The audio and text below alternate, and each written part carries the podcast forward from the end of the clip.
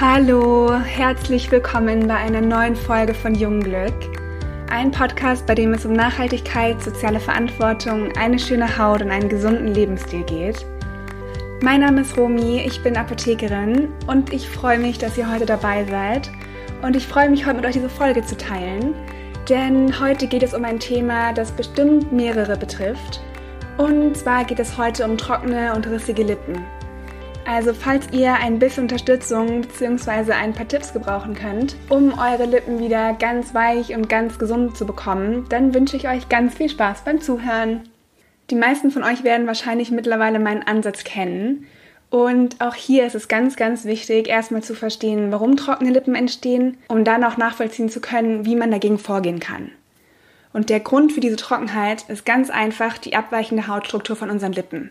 Und das liegt zum einen daran, dass die äußere Hornschicht auf den Lippen relativ dünn ist und auch zum anderen daran, dass es sehr wenig Teigdrüsen auf den Lippen gibt. Das heißt also, dass die Fettschicht und auch die Hornzellen fehlen, beziehungsweise eher gering ausgeprägt sind und dadurch fehlt einfach ein Bestandteil von unserem eigenen Schutzsystem. Und da kann man dann, glaube ich, ganz gut verstehen, dass äußere Einflüsse wie zum Beispiel UV-Strahlen oder reizende Inhaltsstoffe, reizende Duftstoffe zum Beispiel, relativ einen Schaden anrichten können.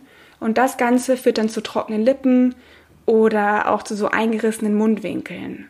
Und was dann ganz viele unbewusst machen, ist die Lippen permanent mit Speichel zu befeuchten. Und ich kenne das auch, beziehungsweise habe das auch schon öfters gemacht und sehe das auch ganz oft. Aber das macht es nur noch schlimmer. Also wenn wir unsere Lippen befeuchten, dann verdunstet der Speichel auch irgendwann und das führt dann dazu, dass die Haut wiederum noch mehr austrocknet. Also entsteht dadurch mal wieder dieser Teufelskreis. So, und da gibt es drei Tipps bzw. drei Sachen, die man beachten sollte, um trockene und spröde, rissige Lippen am besten zu pflegen. Und da ist es natürlich immer am besten vorzubeugen, damit dieses Problem gar nicht entsteht. Aber grundsätzlich gelten bei der Vorbeugung wie auch bei der Behandlung die gleichen Dinge. Also der erste Schritt ist es aufzuhören bzw. gar nicht erst damit anzufangen, sich über die Lippen zu lecken. Also das ist wirklich ganz wichtig und ein ganz grundlegender Schritt. Der zweite Punkt ist es, ganz viel Wasser zu trinken. Also wenn wir trockene Lippen haben oder auch teilweise zu sehr extremen Augenringen neigen, kann es ein Zeichen dafür sein, dass wir zu wenig Wasser trinken. Das Ganze ist nicht einheitlich zu sagen und wenn man da zum Beispiel ein paar Vorerkrankungen hat, sollte man sich da auch an die Richtlinien des Arztes halten. Aber grundsätzlich sagt man, dass man ungefähr zwischen anderthalb bis zweieinhalb Liter Wasser am Tag trinken sollte.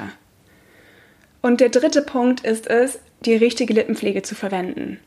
Und da ist es wichtig, dass die Lippenpflege keine reizenden Duftstoffe oder keine Inhaltsstoffe enthält, die wir überhaupt nicht brauchen. In einer Lippenpflege sollten Vitamine, Nährstoffe und Fette vorhanden sein um dafür zu sorgen, dass die Feuchtigkeit aufrechterhalten wird und dass wir der Haut einfach so einen gewissen Schutzmantel bieten, den sie von alleine nicht hat. Und da sind verschiedene Öle wieder ganz toll und da auch am besten in Kombination. Da gibt es zum Beispiel das Mandelöl oder das Rizinusöl, Arganöl ist ganz toll oder Rapsöl ist auch super. Und das sind einfach so ein paar Öle, die gerade auch in Kombination dafür sorgen, dass die Lippen ganz viele Nährstoffe enthalten, ganz viele Vitamine enthalten und einfach extra gepflegt werden, um eben diese Schutzschicht aufrechtzuerhalten. Dann sollte man auch noch darauf achten, dass da wirklich keine Duftstoffe drin sind. Also wenn die Lippenpflege extrem nach Eukalyptus riecht oder nach Zitrone oder nach Pfefferminze oder sowas, dann sollte man hinten mal ein bisschen genauer auf die Inhaltsstoffe schauen. Und da sollte man dann eventuell zu einer anderen Lippenpflege greifen, die neutral riecht und da dann auch einfach verschiedene Öle enthält. Genau, wenn ihr Fragen dazu habt, dann schreibt uns super gerne eine E-Mail oder lasst uns einen Kommentar bei Instagram da. Nehmt auch gerne Kontakt mit uns auf, wenn ihr irgendwelche Wünsche habt, welche Themen wir hier ansprechen sollen. Gebt uns auch immer sehr, sehr gerne Feedback. Schaut auf unserer Homepage vorbei. Ihr findet alles dazu unten in den Show Notes. Lasst uns auch sehr gerne eine Bewertung da, damit wir noch mehr Menschen erreichen können. Und ich würde mich auch riesig über Feedback freuen, wie euch die Folge gefallen hat was ihr mitnehmen konntet. Und ich freue mich auf nächste Woche. Schönes Wochenende. Tschüss.